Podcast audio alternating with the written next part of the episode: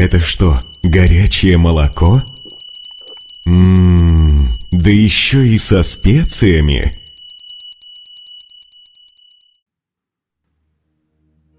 У многих жителей этого материального мира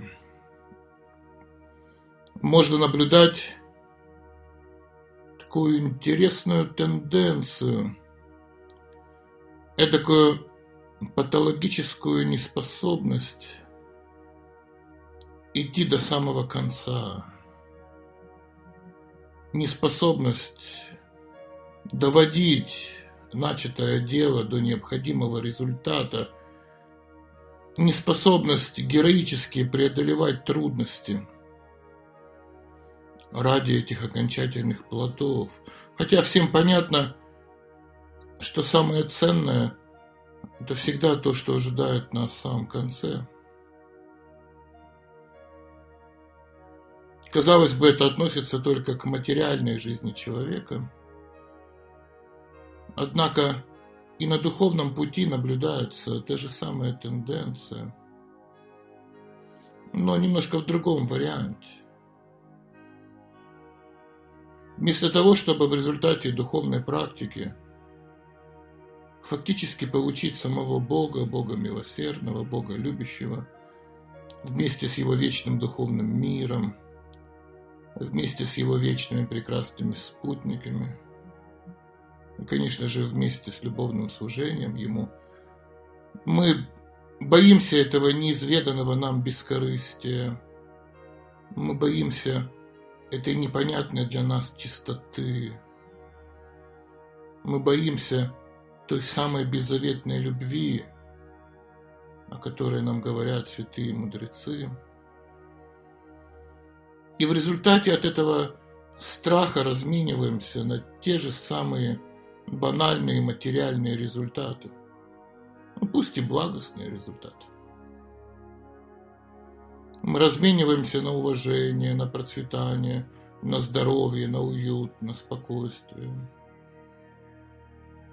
Незаметно для себя мы меняем Бога на хорошую материю, на благостную материю. Фактически на веревку, хоть и желтого цвета, но все равно на веревку. И этой веревкой связываем себе руки и ноги причем думая, что быть связанным желтой веревкой выглядит очень благородно и разумно. Но рабство есть рабство. Все равно отсутствие свободы – это фактически грех. И обмен Бога на материальную благость – это тоже своего рода вот такой грех. Только грех очень тонкий. И на первый взгляд кажется, что он разумный. Но получается, что мы взяли из духовного развития все самое полезное, но забыли взять из духовного развития самое главное. Преданность Богу. Вот такой он грех духовный. К сожалению, такой грех тоже бывает. Однажды одному человеку сказали интересные слова – Ему сказали, если мы будем непрерывно что-то просить у Бога хотя бы 24 часа подряд, то даже не важно, что мы у Него просим, это будет обязательно нам дано. И затем этому человеку дали ком грязи и предложили провести эксперимент. Повторять без перерыва. Пожалуйста, преврати его в золото. Пожалуйста, преврати его в золото. Пожалуйста, преврати его в золото. И священники дали ему гарантию, что если он будет продолжать повторять эту просьбу 24 часа, тогда Бог обязательно услышит его молитву и превратит этот ком грязи в золото. Человек вдохновился на этот эксперимент и начал как следует молиться. Господи, пожалуйста, Пусть эта грязь станет золотом, пожалуйста, пусть она станет золотом, пусть, пусть, пусть. И он повторял это 23 часа без перерыва. Но когда пошел 24 час, Он устал от этого повторения. Его вера стала слабеть. Он вздохнул и очень изнуренным тоном произнес, «Ладно, если грязь не собирается превращаться в золото, то, по крайней мере, пусть превратится хотя бы в железо.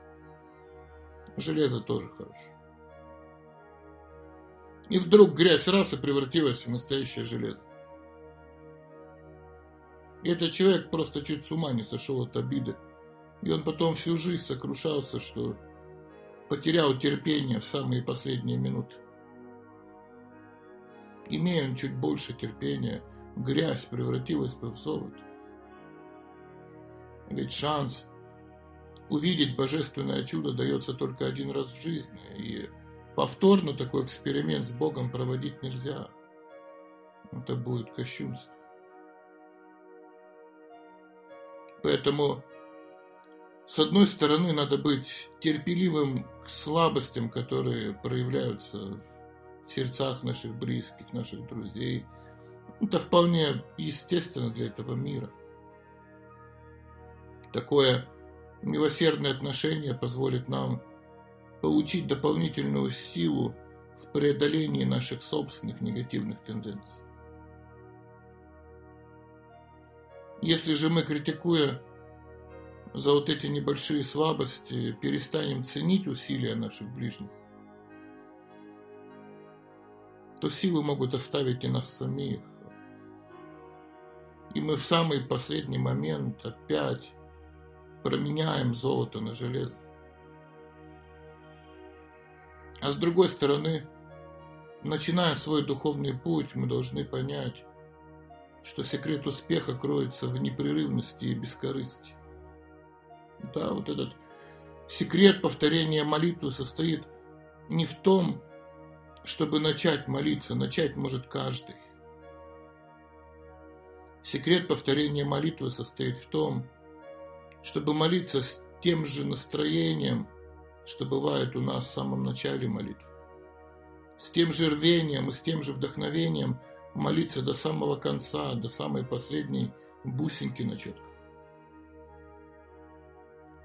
Бог хочет ответить на наши молитвы, но Он хочет ответить так, чтобы результат этой молитвы принес нам пользу.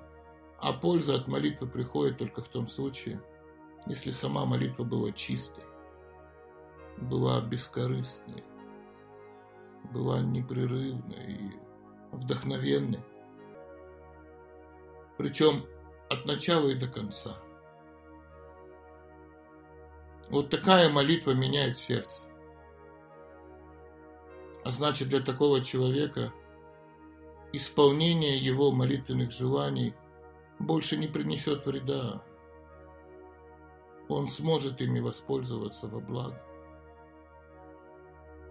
Ведь такого человека волнует только один результат. Возможность продолжать свое служение Богу, которое он не воспринимает как ответ на свои молитвы. И небольшой стих от Бартрихари. Рассветы и закаты уносят нашу жизнь. Благодаря тревогам и бремени забот бег времени для нас почти неощутим. Без страха созерцает рождение, старость, смерть, хмель заблуждения пьющий, безумный этот мир. И не забывайте о том, что красота действительно спасет этот мир, но надо точно знать, чья красота